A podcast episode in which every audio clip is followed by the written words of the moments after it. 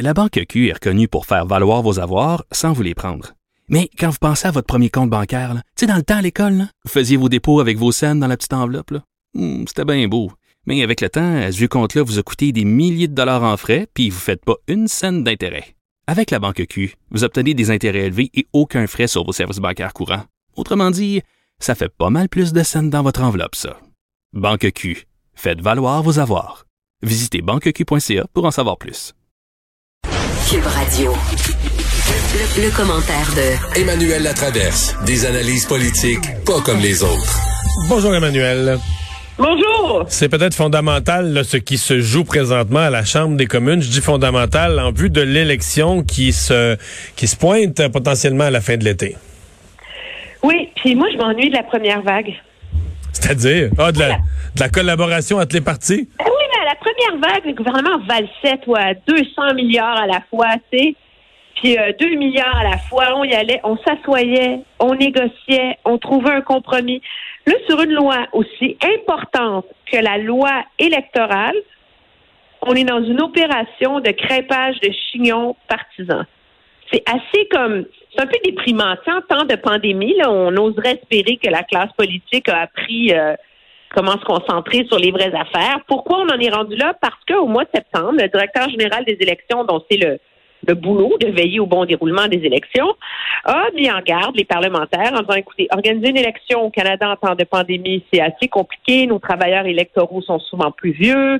Euh, il faut éviter les rassemblements. Donc, euh, il a émis une série de recommandations, parmi lesquelles celle de bon, faciliter le vote postal, etc., etc., mais de euh, d'organiser le scrutin sur une période de trois jours et, euh, et permettre aussi que dans certains cas, on puisse compter le des bulletins qui arriverait jusqu'à 24 heures après le début du scrutin.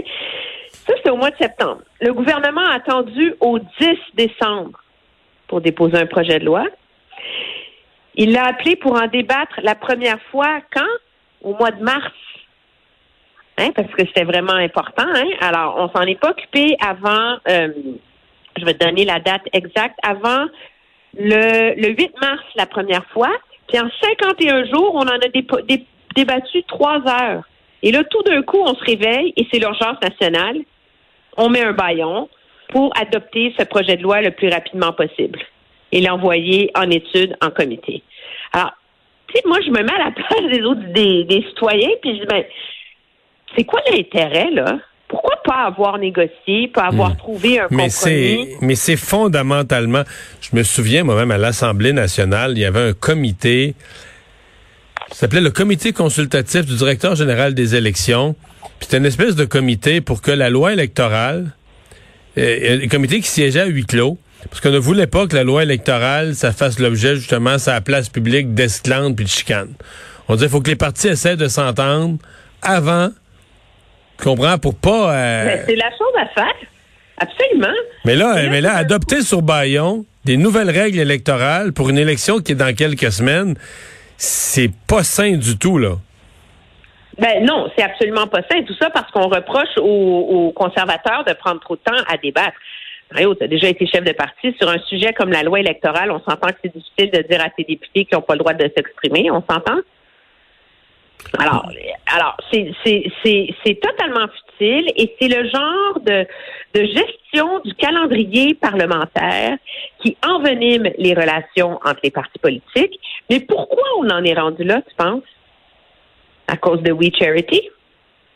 À cause de la prorogation? C'est quand le gouvernement a prorogé, tous les projets qui étaient au feuilleton sont morts. Il a fallu recommencer à, à, à.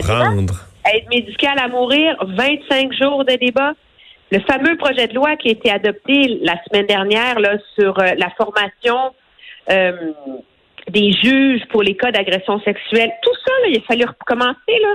Alors, on a perdu des journées et des journées et des journées à refaire le travail à zéro parce que le gouvernement avait prorogé. Puis là, tout d'un coup, péril en la demeure, un 10 mai, on met le baillon sur ce projet de loi-là. Et en toi puis moi, c'est pas garanti qu'il va être adopté, là. Mais, que- mais, mais est-ce que avec le, le projet là, je suis plus dans les effets que dans le processus, là, parce que je pense que les électeurs, quand même, notre système électoral a, a plein de défauts, mais certaines qualités.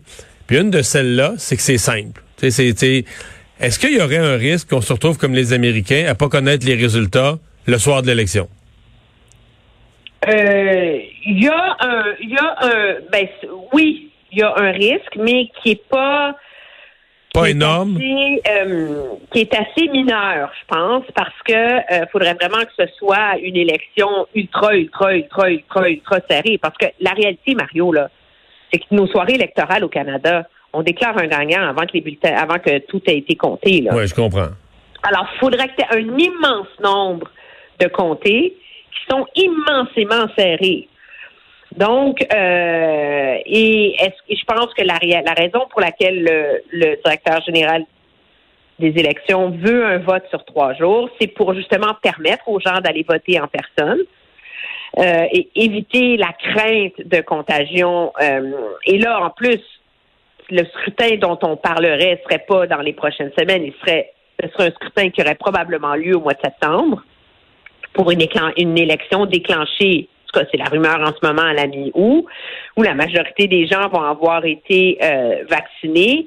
Et la réalité, c'est que la procédure pour obtenir un bulletin de vote par la poste, elle demeure quand même un peu byzantine au Canada. C'est pas c'est pas un automatisme comme comme du côté des États-Unis. Alors, je pense pas qu'on peut vraiment comparer le le risque, mais le, essentiellement, ce que le directeur général des élections a demandé, c'est de la marge de manœuvre pour pouvoir s'ajuster en cours de route et éviter l'espèce de scénario catastrophe qu'on a vu à Terre-Neuve, où étant lié par les paramètres très stricts de la loi, le directeur général des élections est obligé d'annuler l'élection à 24 heures d'avis parce qu'il n'avait pas pu se préparer en vue d'une montée des cas.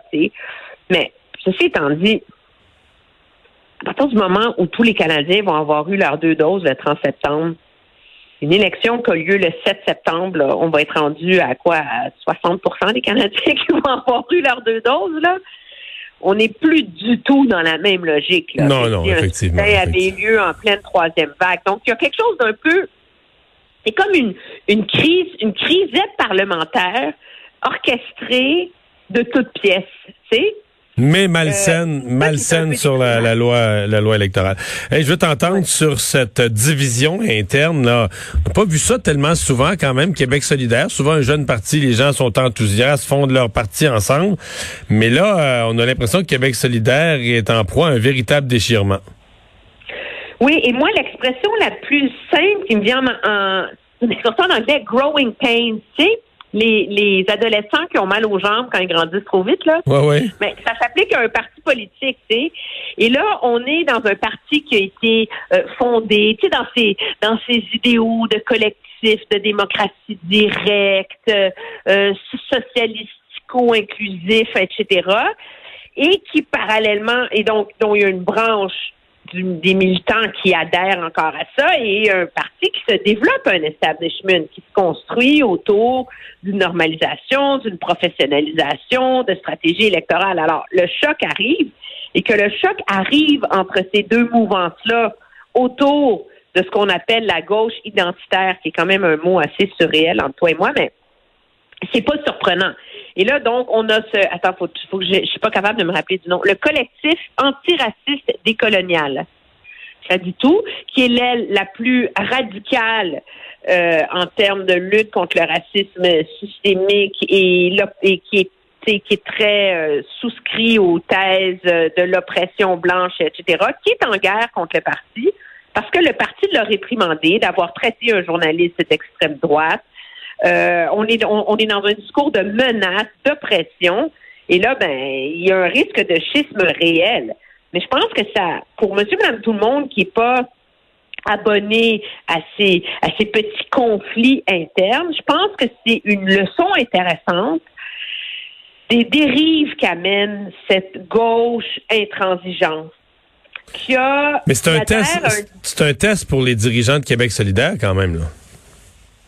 Ben oui, absolument. Parce que si Québec solidaire ne mate pas ce problème-là au sein de son parti, euh, il risque d'être engouffré dans ce discours de l'intransigeance euh, progressiste, là, où on, où on condamne, où on est victime de pression, où tout est réduit à la race, euh, et, et où on et, et ça, c'est la c'est la capacité de Québec solidaire de de d'amener des nouveaux électeurs, de d'élargir ces, ces, ces appuis qui est en péril, parce qu'on s'entend que la, cette mouvance woke, là, euh, elle est elle est très elle est très bruyante, elle est très mobilisée, elle est très dérangeante, mais c'est une infime minorité de la population là.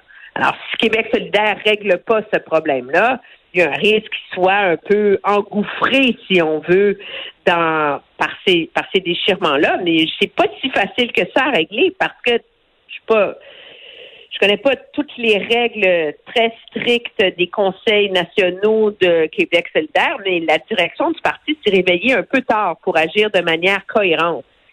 Et là, ben, on se retrouve avec ce qui pourrait être un affrontement, mais qu'il va falloir régler en 30 minutes sur le plancher du Conseil national la fin de semaine prochaine. C'est pas évident. Avec, avec des gens qui sont pas euh, sont pas faciles à négocier. Eh, merci, euh, Emmanuel. Non, ils ne négocient pas, ils ont raison. Ah oui, j'oubliais. Bye bye.